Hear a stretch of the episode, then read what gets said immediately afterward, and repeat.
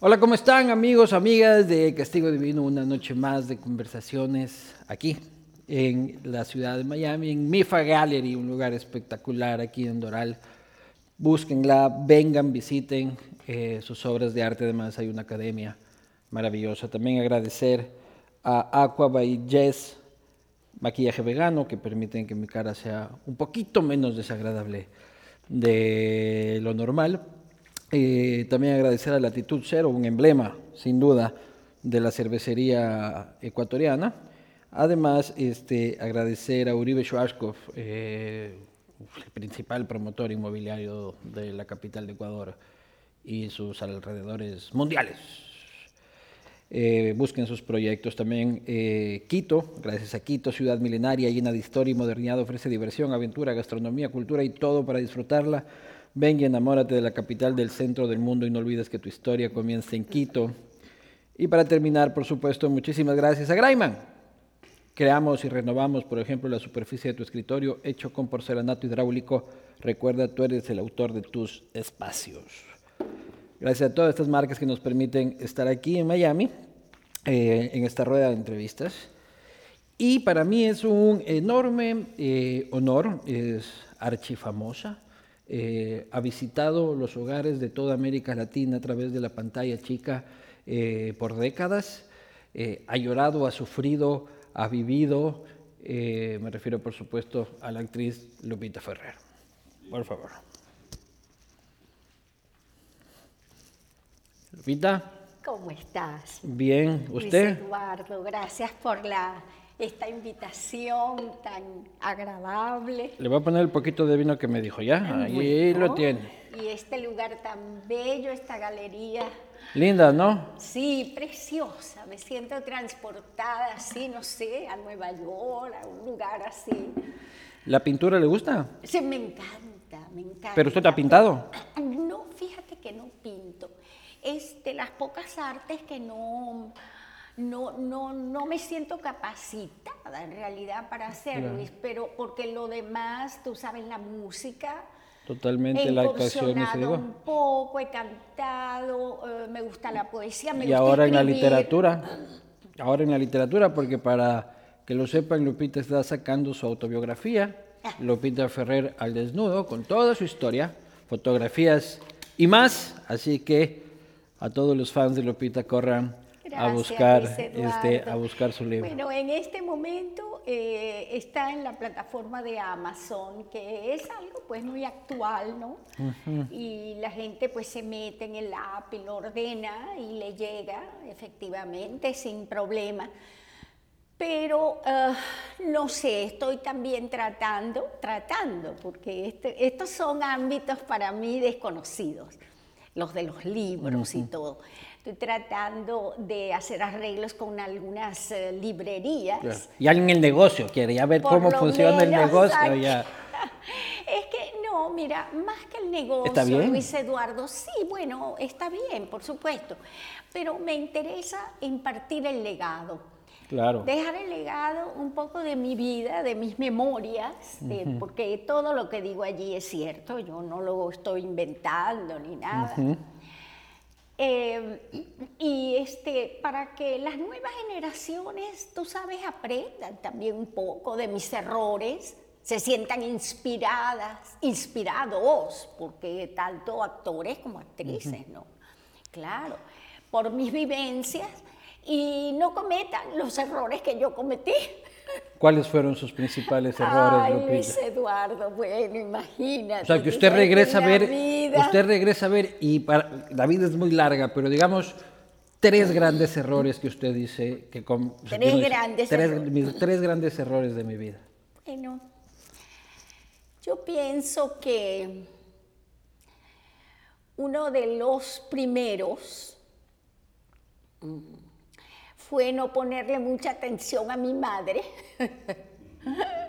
cuando estaba jovencita y estaba comenzando en verdad mi carrera más profesional, Luis Eduardo en México, en México, porque yo vengo del teatro, tú sabes, del teatro y el teatro muy serio. De obras de Shakespeare. Por cierto, sí señor, de Hamlet. Salud. Salud. Y felicidades. Muchísimas Eduardo. gracias.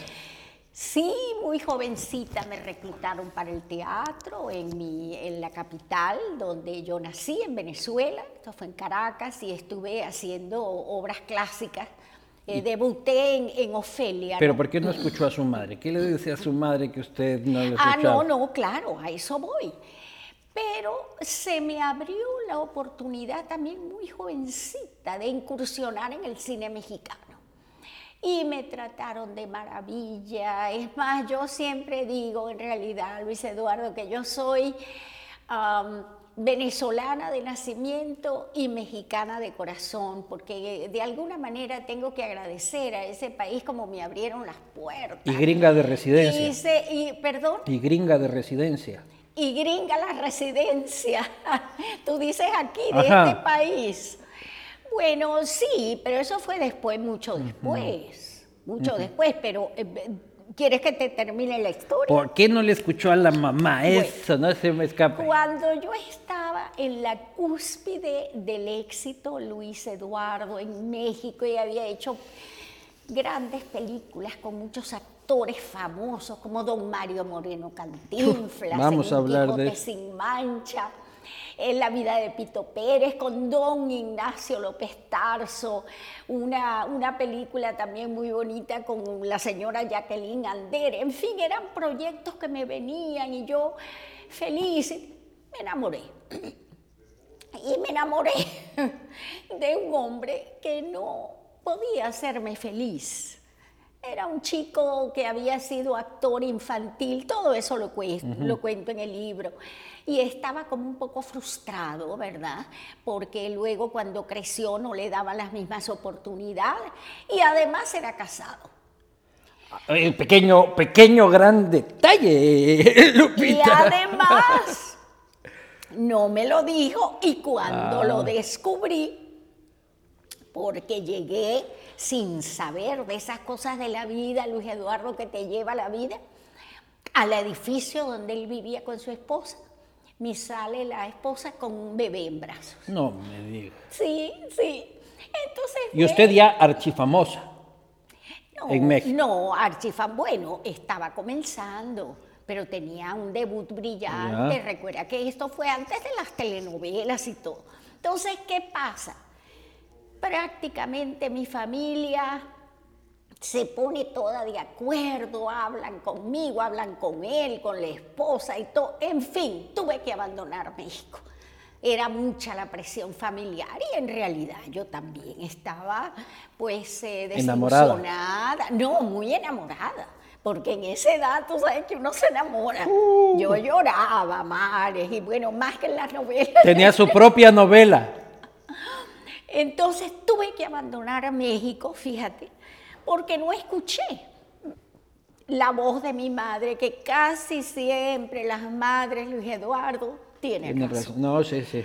Entonces- 99.9% de las veces. Entonces llego a Venezuela y ahí sí se me presenta la primera novela de mi vida En Venevisión. En Venevisión en ese entonces. Yo nunca había hecho televisión, no sabía ni siquiera lo que era. Pero vamos a ir por allá. Entonces, ya quedamos en Pero que ya el no primero. pude regresar a México porque me atrapó la televisión. Bueno, Ya, vamos a ir luego por allá. Pero primer gran error, no escuchar a su madre Sí. y enamorarse de un casado.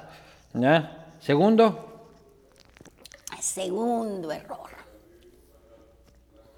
Casarme con un hombre, mi primer matrimonio, muy machista. Un hombre que, no sé, quizás a mí me atrajo, quizás me atraen. Los hombres de carácter fuerte. Pero para un artista es muy difícil convivir con un hombre así. Y de paso celosísimo. Y usted trabajando en novelas, Bueno, con romances ficticios en la pantalla. Bueno, yo había comenzado, ¿no? En las novelas, ya te cuenta que no, no- tampoco era, era muy joven también, pero claro, yo era la dama joven y, y las historias que fueron, eso, eso fue en realidad, Luis Eduardo, el famoso ciclo de oro de la novela romántica. Luego lo han catalogado así, ¿no? Eran novelas muy románticas, muy sutiles, escritas por una señora que vivía aquí en Miami, por cierto, una cubana exilada, Delia Fiallo, que luego se convirtió En, la, en la maestra, sí, la, la escritora más famosa de ese género. Entonces, claro, yo tenía ¿no? que proyectar ese amor y a mí ¿Y él iba a armarle escándalos a usted en, la, en, las grabaciones? Sí, fue muy difícil, fueron etapas muy difíciles. Él este, no quería pues que yo tuviera ningún acercamiento con el, con el señor con quien yo trabajaba, que, que se hizo famoso. Los, los, dos nos hicimos famosísimos. Gracias a, pues, gracias al público y gracias a la, a la época quizá, que fuimos, eh, yo, eh, Lupita Ferrer y José Bardina fue la pareja más famosa de esa época. Entonces él quería romper la pareja. Yo no lo podía ni siquiera tocar a José Bardina, no me podía acercar a él, no podíamos tener escenas de ninguna forma que, digamos, que fueran contactos de besos. ¿Y usted tuvo que decirle eso al productor, al director? No, la cosa se puso tan tirante, Luis Eduardo, tan tirante, que él a veces iba al estudio, le prohibieron la entrada al estudio, y cuando terminó la novela, ya la televisora habló conmigo y me dijo que si yo estaba de acuerdo con esa con esas condiciones que estaba planteando mi marido. Y yo, imagínense, en aquella época, Luis Eduardo, no es lo mismo que el 2022. Claro. Te estoy hablando de los 70, de los principios de los años 70. Las mujeres éramos mucho más dóciles y sin embargo yo fui muy rebelde, pero me dio miedo. Y dijo que sí. Y dijo que sí, dije que sí, entonces de ahí eh, me fui de ese canal, claro, luego regresé, pero ya el matrimonio tuvo que disolverse. Lupita, ¿cuál es la diferencia entre un hombre de carácter fuerte y un hombre machista? Porque usted dice, me gustan los hombres de carácter fuerte, pero este era machista. Bueno, yo creo, Luis Eduardo, yo no sé si tú eres casado, casado. soltero, pero entonces sabrás que para mantener un matrimonio yo pienso que tiene que haber mucha comprensión. A mí sí me gusta, es verdad, el hombre fuerte de carácter, que tome decisiones, que sepa más o menos a dónde va, pero tiene también que haber comprensión en la pareja.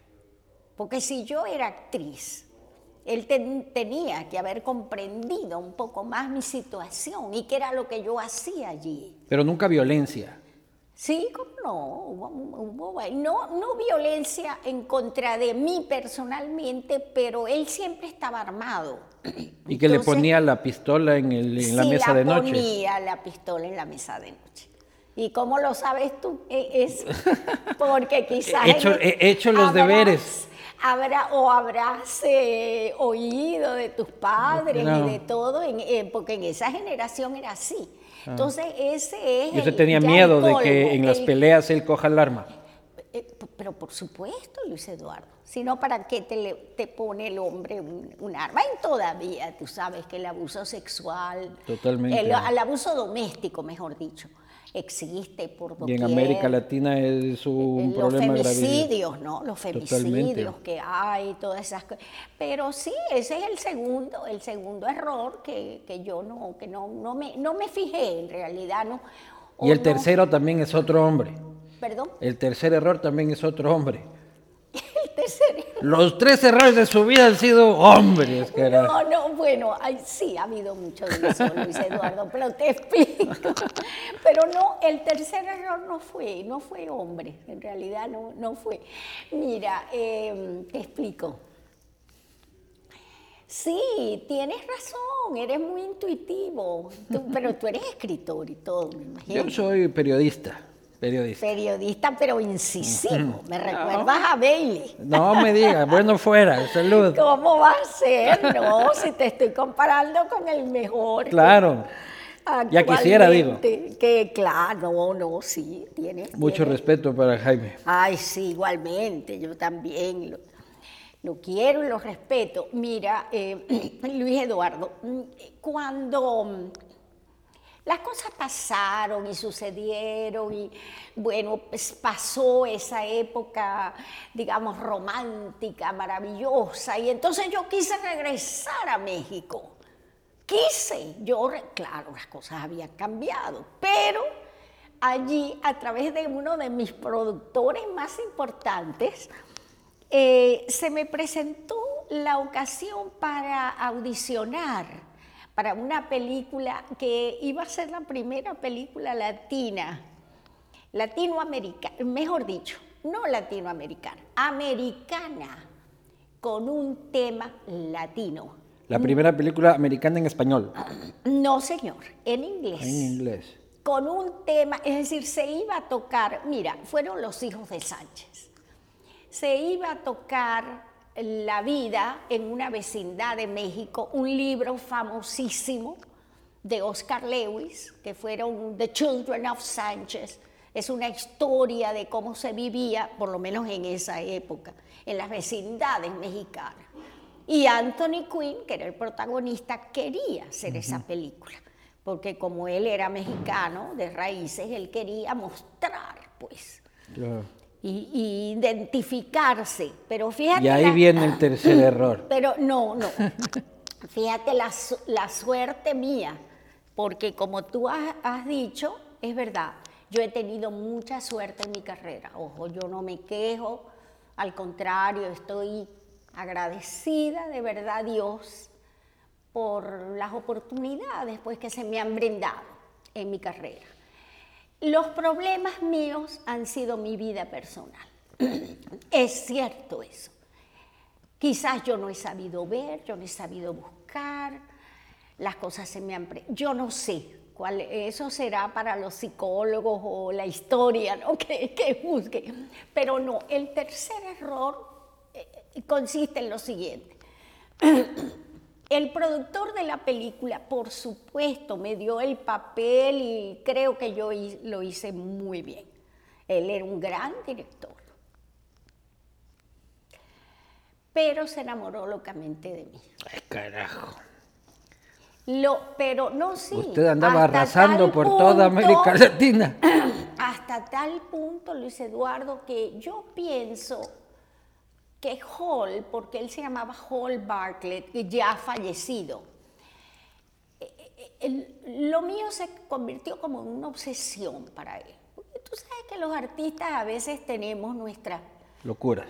Excentricidades, sí, porque él me persiguió ferozmente, inclusive después de la película, me persiguió a México, me persiguió a Venezuela, habló con mis padres, habló con toda la prensa alabándome, bueno, poniéndome por el, por el cielo, ¿no? Entonces yo hubiera querido pensarlo más, pero no hubo la oportunidad. Me sedujo y me casé con él. ok. Tuvimos los primeros años de gran felicidad y viajamos mucho y yo empecé a conocer ese mundo glamoroso por un lado, pero extraño de Hollywood. Nunca me acostumbré. No me sentía muy cómoda. Yo era más de Nueva York, donde yo había estudiado, ¿no? Las calles, caminar, ir a los museos, ver el arte. Pero en Los Ángeles a mí me como que caí en un estado de shock, porque lo único que veía a mi alrededor eran esos grandísimos automóviles, que no eran ni siquiera Mercedes-Benz ni nada, creo que eran Rolls-Royce con los vidrios oscuros y no había contacto humano con nadie. Claro. ¿Del hotel al estudio, del estudio al hotel? No, es de la mansión. De la mansión. Yo, vivía en una mansión en Bel Air, sí, sí. Él era bastante mayor que yo. Me llevaba muchos años. Total, no podía tener hijos, él, él, no yo. Yo quería tener hijos. Total, después de un tiempo, bueno, decidimos separar tampoco me fue bien allí. Y el error fue, quizás pienso yo, Luis Eduardo, primero no haberle dado más tiempo a esa, a esa unión, Y segundo, haberme regresado a Venezuela, que era mi país, era mi país y tenía todas mis raíces allí, mi familia. ¿Qué año esto? Además era, era, ya te lo voy, era un país muy próspero en esa época, era en los años 80 el boom del petróleo. Y... La Arabia Saudita de Sudamérica. bueno, sí, pero y, y, fíjense que todavía tenemos la riqueza. Toda la reserva. Todavía tenemos la riqueza. Eso sí no los puede quitar, este Maduro puede quitar todo y a mí no me importa él y le deseo lo peor del mundo. Pero este, lo que no nos pueden quitar es la riqueza petrolera. Y yo sí, se la están robando este, por costales, ¿no? Sí, sí, correcto, usted tiene razón. Y yo, y yo soy de la zona petrolera. Pero ese es el tercer error, no haberme quedado más en Los Ángeles, no haber perseguido más mi sueño de trabajar en Hollywood. A pesar de eso hice otra película con Tony Curtis y hice varias cosas, pero no sé, no, no pude, no pude quedarme en aquel ambiente sola, no, no, no soporté. Lupita, ya cuando este, empieza el... Ay, Dios mío. El, vamos a hablar de otros hombres, este, algunos también igual de Pero bueno, pero ¿por qué vamos a hablar todos? Bueno, No, no, no, le digo que vamos a hablar de otro tema, pero que también es otro hombre eh, complicado, digo. ¿Quién? Cuando empieza este, el chavismo en Venezuela. Ay, Dios mío. ¿Usted vivía aquí o en México o allá? No, yo vivía, no, no, yo vivía en, en, Caracas. ¿Y usted vio eso y se entusiasmó por el discurso de Chávez o usted ya identificó este bueno, te voy a decir una cosa que me va a crear enemigos, estoy segura. Pero yo, idealista al fin, romántica, él invocaba Libertador cada cinco minutos, y yo, claro, como todos los venezolanos, somos bolivarianos. Imagínate, Libertador es lo más grande que existe para, para los venezolanos. Yo creí al principio que él era sincero y creo que hasta voté por él en esas elecciones. Y después empezó a cambiar ¿no? su discurso. Sin embargo, yo no creo que él... ¿Lo conoció alguna vez? Sí, ¿Dónde? lo conocí en una entrevista de televisión. ¿Cómo fue ese eh, encuentro? Estábamos, bueno, creo que fue inclusive en mi pueblo natal, en mi ciudad natal, en Maracaibo. Yo soy maracucha. Eso. Tropical. Eh, no, y maracucha, eso para nosotros, es que le dicen que la, la provincia de Maracaibo, Luis Eduardo, es la es la segunda ciudad de Venezuela, pero es la provincia independiente del Zulia. República Federal de Maracaibo. República del Zulia. Y que las mujeres somos muy fuertes de carácter. Yo creo que sí. Entonces, fíjate, un día nos invitaron, a mí me invitaron y a él parece cuando era candidato. Lo, lo invitaron a él y él se veía un hombre en verdad muy idealista al principio. No sé si sería la, la influencia de este, del comunismo. De Fidel. Sí, de Fidel Castro posiblemente. Pero usted se encontró con él, se saludó. sí, se me saludé. Saludé, me trató muy, muy amablemente. ¿Y esa fue la única vez que lo vio? La única vez, porque yo después... ¿Cuándo se empieza usted a dar cuenta de que el señor no era lo que parecía? yo recuerdo un discurso que él dio al comienzo de su, de su mandato, algo que dijo de Cuba, que pronto íbamos a navegarlos, el mar de felicidad o algo así de Cuba. Algo de eso dijo y yo no entendí, claro, vi que era como una forma poética de decirlo, pero yo no entendí y creo que como yo hubo mucha gente. Pero bueno, tú sabes cómo es la política y ahora, fíjate lo que, lo que estamos en Colombia, que yo de verdad, yo, yo deseo que el ingeniero Hernández prevalezca. Vamos a ver, vamos a ver qué pasa. ¿Y usted tiene esperanza de que su país se libere? de que Sí. Venezuela se libere. Sí, yo tengo esperanzas. Usted quiere estar viva esperanza. todavía cuando salgan ellos. Sí, yo tengo, yo tengo esperanzas por, no sé, yo tengo esperanzas por el asunto del petróleo, Luis Eduardo. Yo pienso que, no sé, pero e- es muy difícil encontrar un país petrolero comunista. No sé, ¿verdad? Solo en América Latina. Yo creo que no existe, porque, eh, por ejemplo, Saudi Arabia, Saudi- Arabia de Emiratos Árabes, creo que ellos son riquísimos. ¿Y por qué nosotros que tenemos las reservas petroleras, una de las reservas más grandes del mundo, por qué debemos estar sometidos? Yo no sé, pero yo... Y usted ya no va, ya no ha regresado a Venezuela. Desde el 2008, que me traje a mi madre y hace poco murió, lamentablemente, mi madre mm, murió. Pero bueno, yo la tuve conmigo los últimos años de mi vida. Y, ya, Y- ya no ah, piensa regresar, ¿Perdón? ya no piensa regresar a Venezuela. No, sí, yo sí quisiera, yo quisiera regresar, pero eh, hay el problema de que si regreso seguramente es hacer algo de, de mi profesión, algo, algo de actuación, algo. Y, y no, puedo, no puedo mentir. Es decir, si a mí me preguntan en una entrevista, yo no puedo decir que yo estoy contenta con lo que veo. No y, lo ahí puedo. tem- y ahí usted temería por su seguridad. Eh, sí, temería por, temería por la seguridad, sí. Sí, exactamente. O por represalias, o por no sé, pero Con estos... con- con- sería, sería una situación desagradable. Sería una situación desagradable, ¿no? Pero, pero no, yo no dejo de, yo soy venezolana y, y soy venezolana, soy ciudadana americana, es verdad, porque cuando me casé con Hola, automáticamente, tú sabes, me convertí en residente Claro. y después en ciudadana. Pero eso no me quita mi sentir venezolano. Salud por eso. Salud, Luis Eduardo.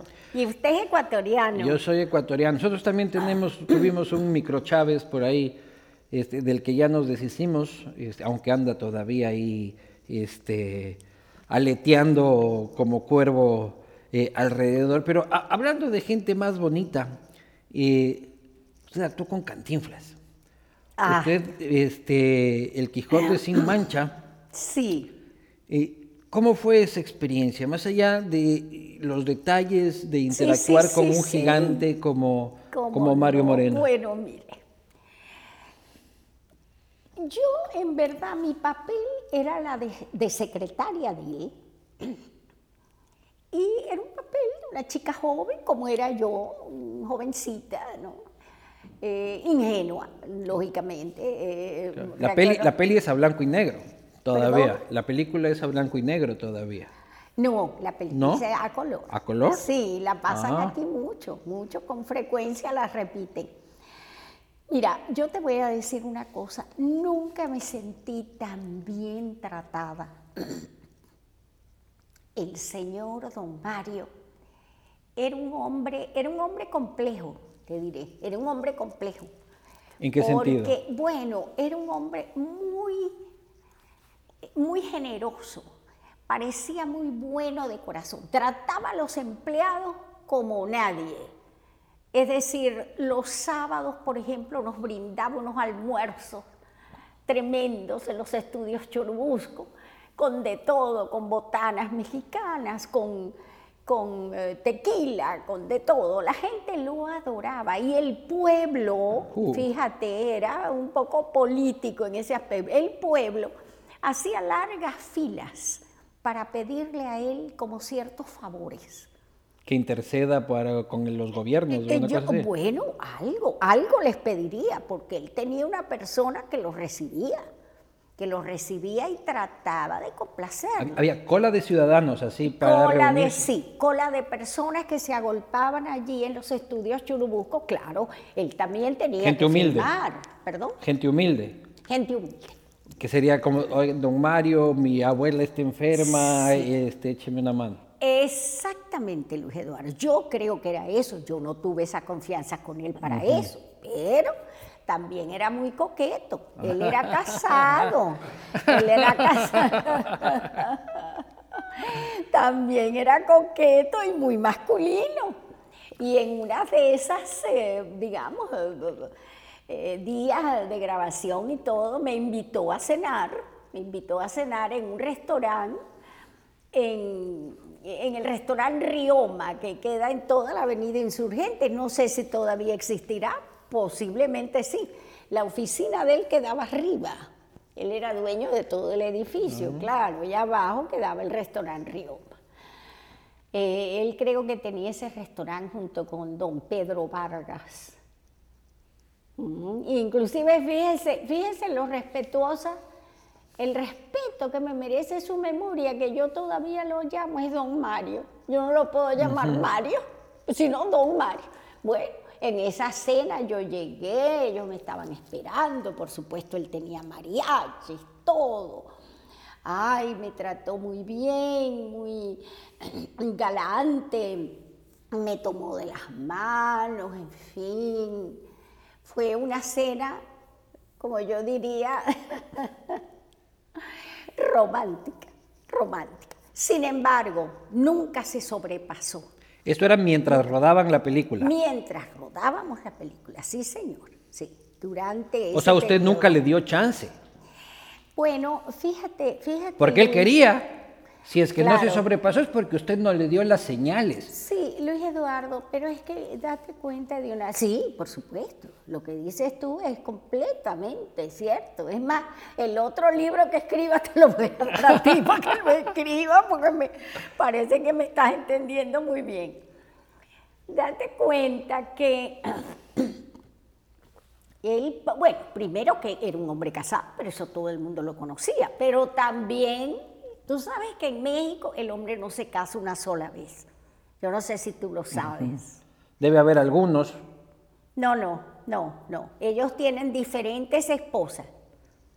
Por lo menos esa es la... La, la filosofía del mexicano. La costumbre usual del mexicano. Entonces creo que me voy a nacionalizar mexicano yo, en cualquier momento, por favor Luis, cuando vayamos a México hay que... Pero fíjate, pero fíjate lo que pasa, ellos tienen diferentes Mentira, mi amor, si es que ves esto, mi amor, es mentira. Pero diferentes esposas, pero en diferentes estados, ¿no? Ahora, don Mario no, don Mario tenía una amiga muy conocida, era una actriz, hasta yo sabía de la existencia de ella porque se comentaba quizás en la prensa una mujer española, no sé si tú te acuerdas, muy bonita, que no sé si existe todavía, que era Irán Eori. No sé si existe todavía. Esa era la pareja de Cantinflas.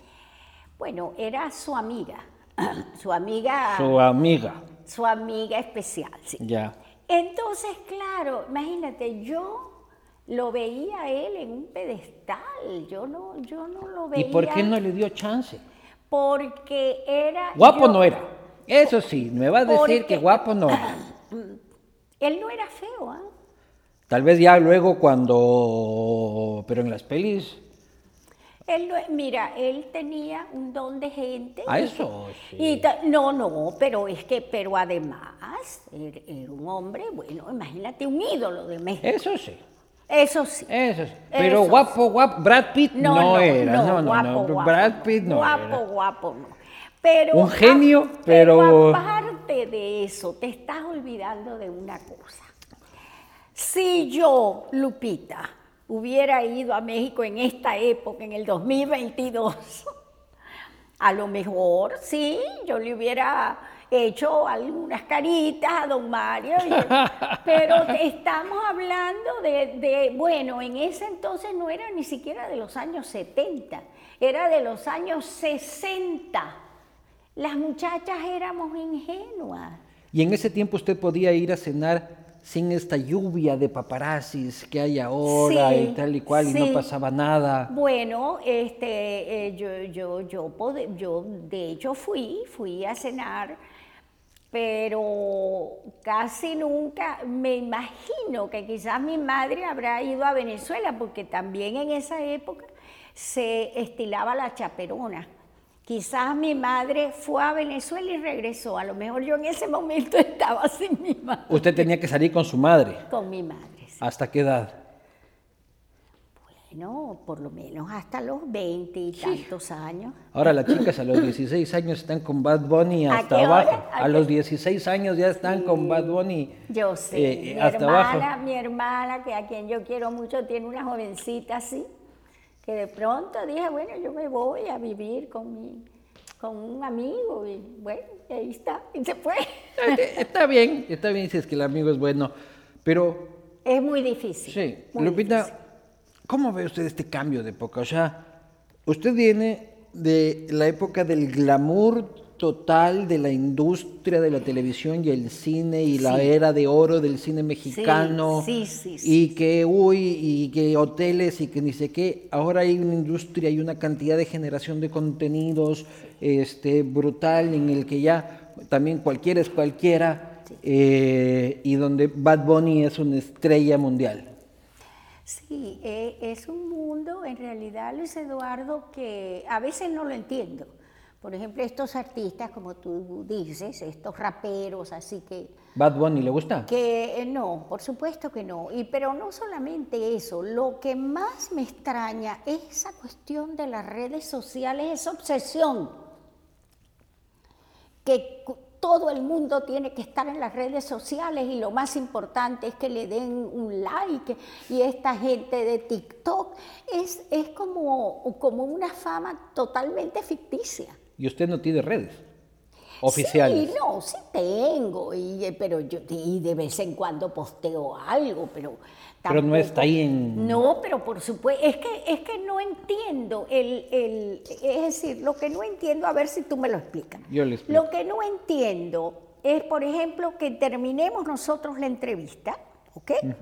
Y yo me meta en una de estas redes y inmediatamente diga, bueno, acabo de salir de la entrevista con el señor Luis Eduardo Vivanco, me, me preguntó Guapísimo, esto y esto, guapísimo. esto, o no, o quizás no me gustó, tenía una gorrita de lo más rara. pero- ay bueno Pero, pero espérate. muchacho ecuatoriano Pero, apuesto pero a ver, Luis Eduardo, ¿cuál es, ¿cuál es la satisfacción de hacer eso de hacer eso? A ver, Es contéstamelo. Sí, yo lo entiendo, pero estamos en un mundo interconectado en que la gente tiende a tener la necesidad de contar su vida a tiempo real, ¿ya?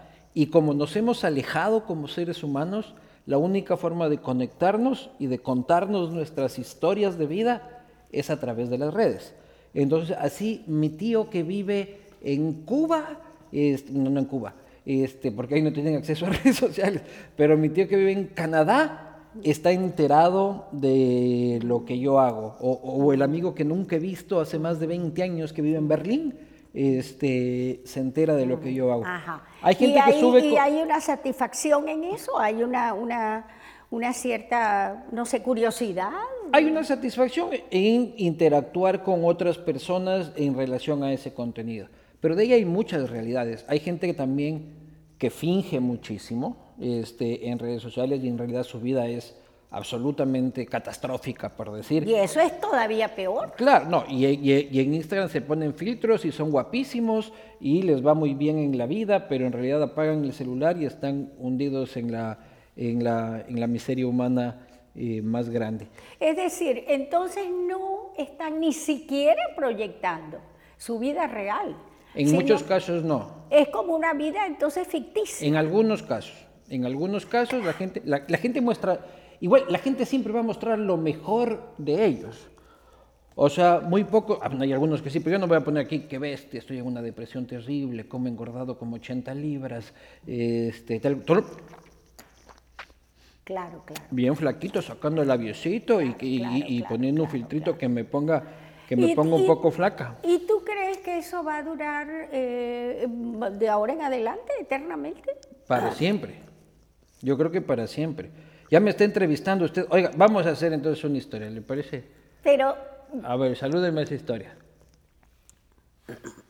¿cómo? ¿Qué hago? A ver, foto es. A ver, vamos de nuevo. ¿Qué hago, Luis Eduardo? ¿No me has dicho? A ver, nos tomamos una foto. Así. Ya. Quiero mencionar algo que viví en tu querido país, porque el Ecuador para mí es un país donde yo tengo mucha gente querida, mi expareja, que lamentablemente murió, no de COVID, pero en esa época de ¿Y su última pareja recién? Sí, fue mi última pareja, que era un actor y director de Nueva York, de origen ecuatoriano. Ah. Sí, de apellido Pulson.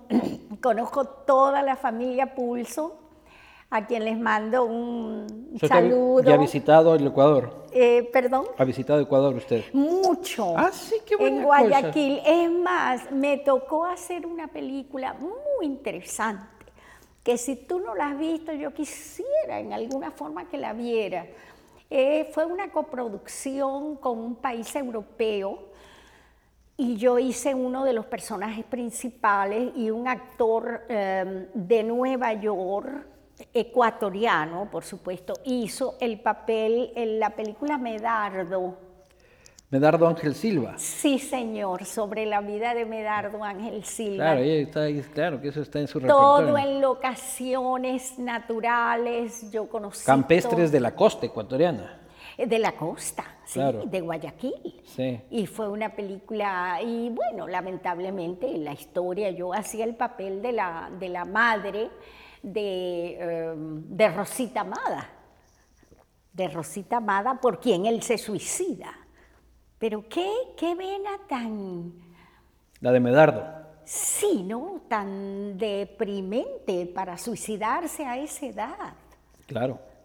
No, no, y to- todas las novelas de esa época de oro de la literatura ecuatoriana, José de la Cuadra y todos, este, son, son espectaculares, pero este, demuestran tragedias.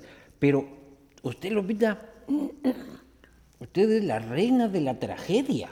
O sea, del drama y del llanto de América. Latina completa. Es cierto, es cierto, es cierto. ¿Cómo hace usted? Y eso es lo que yo, yo no sé cómo hacen este, para llorar tanto. No sé si se ponen este colirio o, o- o es un lloro ya profesional, No, natural. No, no, fíjate, este, Luis Eduardo. Al principio, como te dije yo, en esas novelas románticas que yo era la heroína, por ejemplo, Esmeralda, la gran Esmeralda, que fue mi primera telenovela, yo era una joven ciega, pobre, en fin, me enamoro y no te acuerdas que no... Se enamora de un rico. No, eh, bueno, sí, en este Esa- caso era un rico, pero, pero, pero no, no, no era por el hecho de ser rico o pobre, sino que el mismo personaje te llevaba, ¿no? A ese tipo de, de actuación así, pero yo te voy a decir una cosa. Y no te, no te olvides que yo venía con todo mi bagaje de la tragedia mía personal que me había ocurrido en México. Quizás eso me ayudó porque yo sufrí mucho, yo jovencita, imagínate. Pero hoy en día no, hoy en día no me gusta ese tipo. Es más, yo vengo de una escuela de actuación, por ejemplo, primero con Lee Strasberg, luego con Bill Esper, eh, que es más interior. A mí, por ejemplo, las novelas turcas no me gustan. Esos, esas manifestaciones de dolor abiertas que hasta los hombres lloran, no, no me gusta porque... Que los hombres también lloran. Creo que hay una novela que se Ay, llama no, no. Los hombres sí, también lloran. Sí, parece que hubo algo hace muchos años. Pero sí lloramos. Bueno, yo no, porque tengo, creo que secado el lagrimal, pero acá mi amigo Nando se no, pasa no, llorando. no, Eduardo, no. En esta época no me gusta ese tipo de actuación. Y si tengo que hacer algo, es una cosa muy interior. Pero ¿cómo- Quizás que los ojos se humedezcan un poco. Bueno, ¿Cómo hace? O sea, ¿cómo, cómo Bueno, uno le hace bueno, funcionar al cuerpo? única- Porque es algo, es algo anatómico y biológico al final de cuentas. O sea, Sí, que, el- pero- que, que los ojos segreguen este, lágrimas, este, es una No, cosa no, que uno no, tiene que sentir. No, no. Yo te lo explico y tú lo vas a entender muy bien. Tú eres un hombre muy inteligente y sensible además. Uno hace lo que, llama, lo que se llama en el teatro una asociación. Mm, Una asociación. Uno lo Por conecta con un tema personal. A mí, por supuesto, Es que tiene que ser así. Todos los buenos actores utilizan parte de esa técnica. Eso viene incluso de Strasberg. Y, luego tienen otras técnicas de, los más eh, actuales ahora, de los maestros, que es Meissner y, y, Bill Esper y todas esas cosas. Pero si tú piensas, yo te aseguro que, que estamos haciendo, por ejemplo, una escena y tú estás viendo una persona que ha muerto ahí en el féretro. Tú no, no vas a, visualizar a esa persona. ¿Te acuerdas de tu abuelito? Tú vas a visualizar en tu imaginación tu abuelo que murió. Entonces es un proceso de que tú lo estás viendo, pero tú estás en realidad visualizando. En el caso mío, por supuesto, sería mi madre. Entonces, por supuesto, que yo voy a, yo voy a llorar. O sea, uno necesita una vida bien sembrada de tragedias para poder ser un buen este, actor de drama. Bueno, en realidad... Si tu vida es todo bonito, no vas a ser... Parte, bueno, pero todo, pienso, Luis Eduardo, que todos los seres humanos, incluso los políticos, que casi no... Por ejemplo, a, este señor Putin, que no, no se le ve ningún tipo, a mí me, causa impresión cuando yo lo veo, porque es como una pared, ¿no? Es una especie de pared. Es un robot. Son ojos fríos, ojos calculadores, parece un zorro cuando yo lo veo a él. Pero bueno, no habrá sufrido. pero no habrá sufrido, o, tú crees que es un tipo sin, sin sentimientos. O sea, yo creo que el tipo ya está loco. Ya está loco. El otro día leí en la BBC de que los guardaespaldas cuando Putin tiene que viajar a otro país tienen que llevarse sus excrementos. O sea, tienen que recoger sus excrementos del hotel y tienen que llevárselos a Rusia. ¿Por porque, qué? Porque Putin cree que este, si es que va al baño en Francia y las autoridades francesas van a poder identificar su estado de salud a través de, de sus excrementos. Y eso es un secreto de Estado. Es que mira, bueno, y, yo no sé, a lo mejor es verdad, a lo mejor es mentira. Uno anda ahí soltando los excrementos de uno este, irresponsablemente por todo. Es horrible, es, horrible. Pero te di, y eso, eso sí es algo, Luis Eduardo, que se nace con eso. Digamos, la, actuación. Claro, no, usted tiene un don y los que tienen el don tienen el don. Pero también hay mucho actor malo, ¿no? Y que, se, que esa es como la para sí, sí. la burla de las novelas es como el que sí oh, eso es terrible esa sobreactuación es horrorosa. Hay otra técnica que también es de la repetición que llama que es de la de Bill Esper. La repetición que tú repites yo te yo repito hasta que yo capto más o menos qué reacción tienes tú para yo darte la respuesta. Es, una cosa intercalada, pero mira... Y a veces no es colirio, unas gotitas ahí para que salga la... quizás para el hombre más, quizás para el hombre, pero el hombre en realidad en las cosas dramáticas es raro. Llora poco llora poco por, por, su mismo carácter de hombre, es raro, bueno, salvo en las, en las novelas turcas, claro que Ahí tienen que usar. Eh, ahora también están de, de, moda las coreanas, creo. ¿Las qué? Las coreanas. Las, novelas coreanas. Ay, a mí no me gustan. No me gustan. Yo, yo, yo, he visto, yo he visto pocas novelas en la vida. Oiga, y, y el rato de, de besarse con un extraño porque dicen un guion, ¿cómo es eso? Así como que, hola, tú eres el actor, ven, te doy un beso. Ahora, ahora entiendo el porqué del vino. Sírveme un poquito más de vino, sírveme un poquito más de vino. En este preciso momento, Lupita. Porque eso es muy, muy buena táctica, Luis Eduardo. Bueno, mira, eh, eh, eso depende del momento, depende del actor, depende de la química, depende de muchas cosas. Yo me acuerdo que otra vez voy a mencionar en México porque me acuerdo de esa anécdota y hoy en día no es así, por supuesto. Hoy en día, si hay un beso, hay, hay que dárselo bastante realista, ¿no?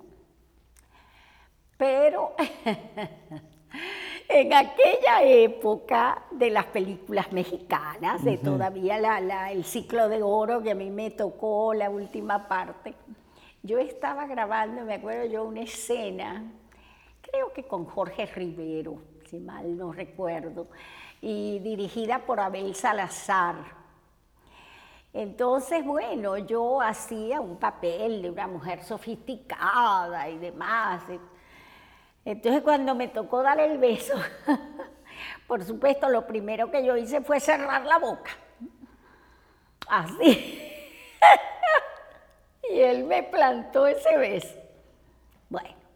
Y se notaba en cámara que usted había cerrado. Espérate, segunda toma. Otra ah, para vez hay que estar repitiendo el beso porque salió mal. Claro, por supuesto. Tercera toma. Imagínate que él era un hombre que tenía fama de ser iracundo, de ser un hombre terrible. Él dirigía a los actores, era por un megáfono, ¿era megáfono? Sí. Pam, pues esas cosas que, de, típico de película del director gritándole a la gente con un altavoz. Gritándole así, dirigía él. Entonces, bueno, viene la tercera toma y otra vez, no sé, seguramente hice así. O no, yo no sé qué Y entonces baja el hombre este y me dice, me zarandea, y dice, usted que no sabe besar. Ok. Ay, Dios mío. ah, Luis Eduardo, fíjate que yo no le he contado esta, esta anécdota a nadie, pero por el vino tuyo, entonces tuve que abrir los labios, porque claro... Y besar bien.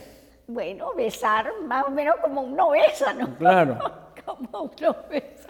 Pero hoy en día eso, eso depende, ¿no? Hay, hay personas que sí se sobrepasan un poco, pero yo creo que eso está en la...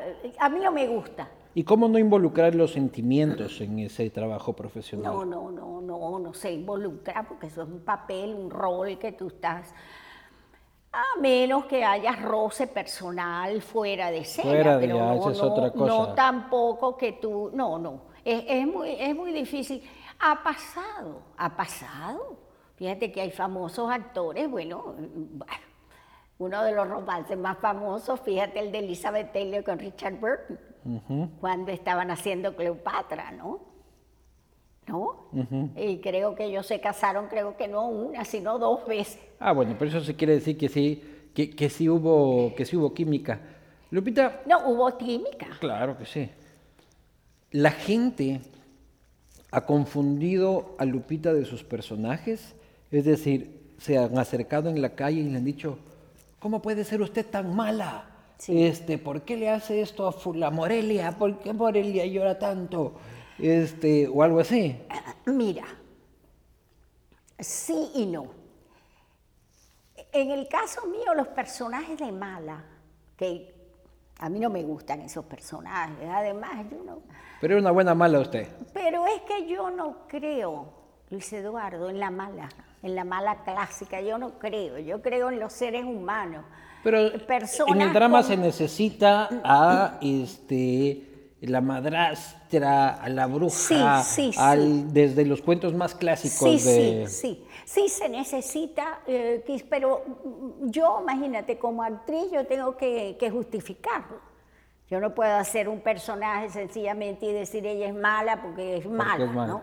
No, yo tengo que justificarlo, que en su pasado la ha llevado a ella a ser así, todas esas cosas, porque yo soy una actriz, tú sabes, de escuela, ¿no? No, soy una actriz...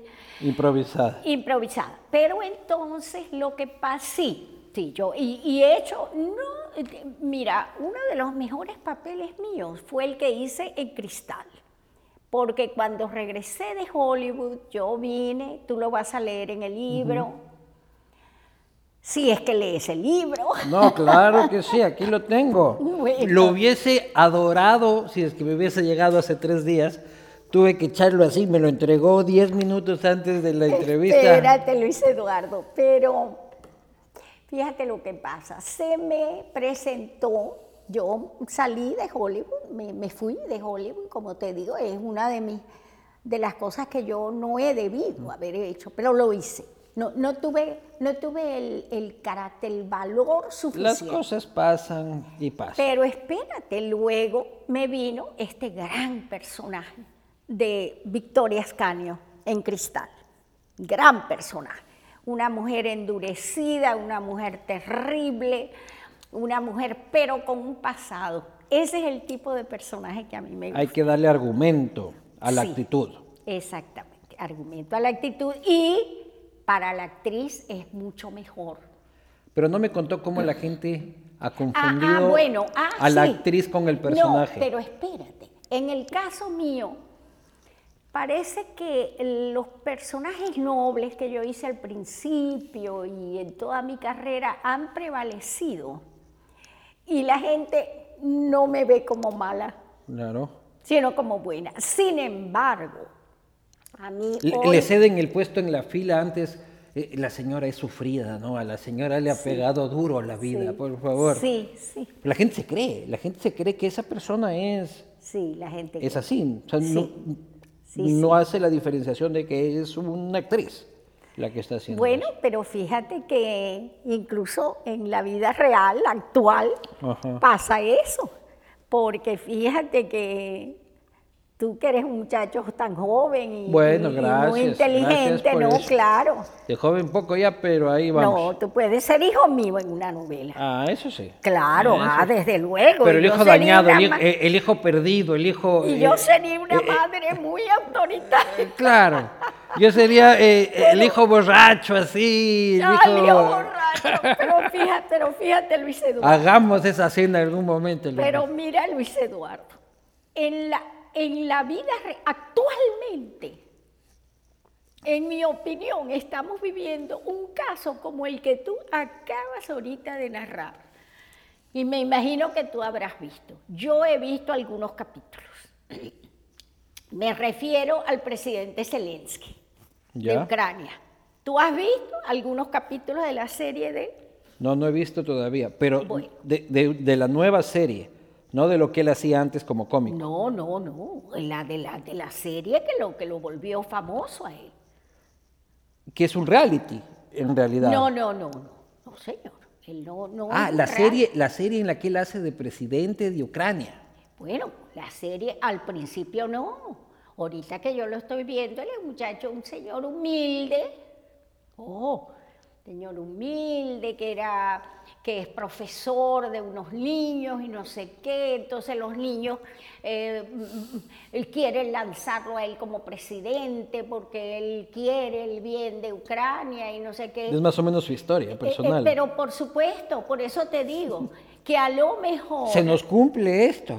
Se nos cumple De que usted hace de mi madre autoritaria Ah, y no. yo del niño Ah, borracho. no. Ah, no, de ninguna manera. Pero fíjate, la- el punto mío es que a lo mejor la gente de Ucrania lo vio así. Claro. ¿Qué sabemos nosotros si en verdad él es así o es el personaje que está actuando? Ah, Porque él es actor, claro. él es actor. Pero está actuando de puta madre, porque le está no, yendo... está actuando muy bien, pero yo, yo Ajá. quisiera que tuviera unos capítulos. Y, de, y de el nombre de la... se- Él salió, no sé quién lo convenció de que corriera de presidente. Entonces el nombre del partido de él es el nombre de la serie. Qué bestia, ¿no? Ah, para que tú veas que eso sucede, entonces yo Esto, me voy esto- a esto lanzar- sucede ahora, ahora en las épocas modernas, ¿no? Aunque también ha pasado antes, porque Churchill iba también escribiendo su historia antes de ser primer ministro de, de, de de sus peripecias por la guerra eh, en África. La Él ya iba, Guerra claro, él ya iba reportando y más o menos y, y más o menos escribiendo, escribiendo eso. Lupita, igual, los tiempos modernos que suceden las cosas como los de Zelensky presentan también este debate profundo del feminismo, hoy más que nunca. ¿ya? Usted es una mujer Sí, mucho. con muchísimo éxito que ha sufrido también los embates del machismo. Sí. A pesar de eso, ha salido adelante y su éxito es, eh, es rotundo. Cuando usted ve las campañas de feminismo actuales mucho más activas, eh, ¿usted se siente identificada después de no sé cuántos son 55 años de, de- de trayectoria? Sí, sí, yo me siento identificada y, quiero y quiero, pues, ah, me gustaría luchar por los derechos de la mujer en todo, en todo aspecto, porque la igualdad, la igualdad social, la igualdad de, salarios, la igualdad de, por ejemplo, de que no sean abusadas, el famoso movimiento Me Too. este, sí, sí, cómo no, yo, yo pienso que son, son logros importantes de, nuestra, de nuestro momento, ¿no? Pero hay una gama también, o sea, hay gente que también, por ejemplo, que ya no exista el Miss Universo, este, que ya no exista eh, sí. ¿También cree que hay radicalidades en eso? Sí, yo que pienso que sí. También hay radicalidades que, que no,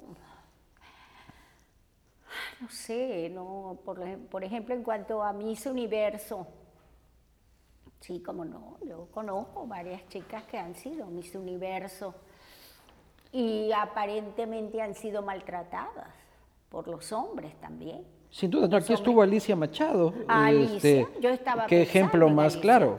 Yo estaba pensando en Alicia, que es amiga mía, yo le tengo mucho Estuvo aquí hace dos días.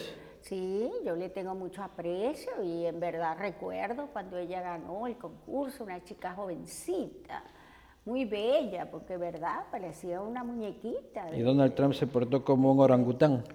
Eh, bueno, parece que este señor, que tampoco es de mi, de mi preferencia. Yo aquí, fíjate, en, este país... ¿Usted es demócrata?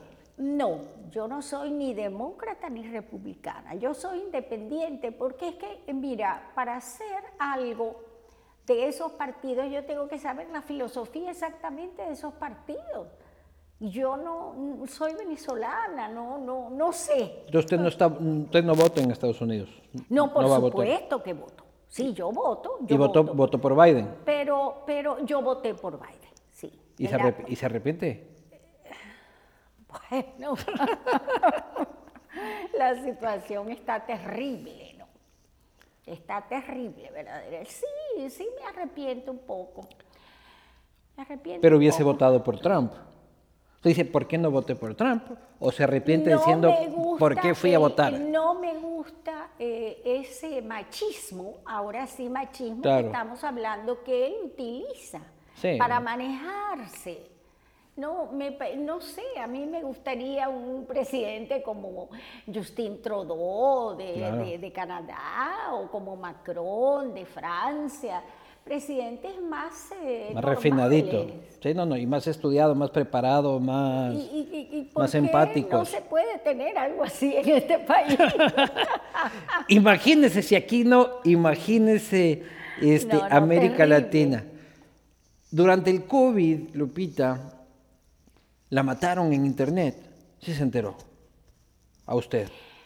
Sí, es Salió una falsa noticia de que usted se había muerto por COVID. Y hasta fotos del entierro, del velorio ya salía. ¿En serio? Claro. Bueno, yo eso... sí se enteró, pero... A mí me dijeron, sí, me llamó mi representante, me recibí dos o tres llamadas, sí. Y creo que hasta yo posteé algo en Facebook. Pero Aquí estoy, carajo, a mí no me lleva el COVID. Pero ¿qué, ¿cuál es el, ahora sí te pregunto a ti, como muchacho joven, ¿cuál es el sentido de eso? ¿Qué, qué, qué? De generar noticias falsas. De eso. No, de, exacto. El, esa mía. el tipo que coge y agarra una foto falsa y escribe, este, Lupita Ferrer está eh, siendo enterrada por COVID. Ajá. Eso es un delincuente, básicamente. Sí, sí, bueno. que, incluye esas noticias por la satisfacción de ver el mundo arder. ¿Ya? ¿De ver qué? El mundo arder o de hacer daño. Del mundo al revés. Del mundo arder. O sea, gente que solo quiere ver el caos. ¿Ya? Sí, pero ¿cuál es la satisfacción en eso? ¿Cuál es la satisfacción? porque a mí me han dicho algo peor. La satisfacción del pirómano. Por ejemplo, un piromaníaco, ¿qué satisfacción tiene de venir y prenderle fuego a un edificio? Sí, claro, esos son problemas. La satisfacción de ver el caos. Sí, pero a mí también me han dicho que este tipo de personas lo hacen también para ganar notoriedad y el famoso like. Sí, seguramente también. No sé, es que yo no sé. Y también estas personas, en el caso político más que nada, les pagan por eso. para generar noticias falsas en contra de, de, otros, de otros. Pero, Pero es un mundo al revés. sí, no es una locura. Verdaderamente que es un mundo al revés, porque si eso tuviese alguna lógica, por ejemplo, una noticia que podría hasta ser cierta es que el, el Papa falleció, que en realidad está muy enfermo y todo.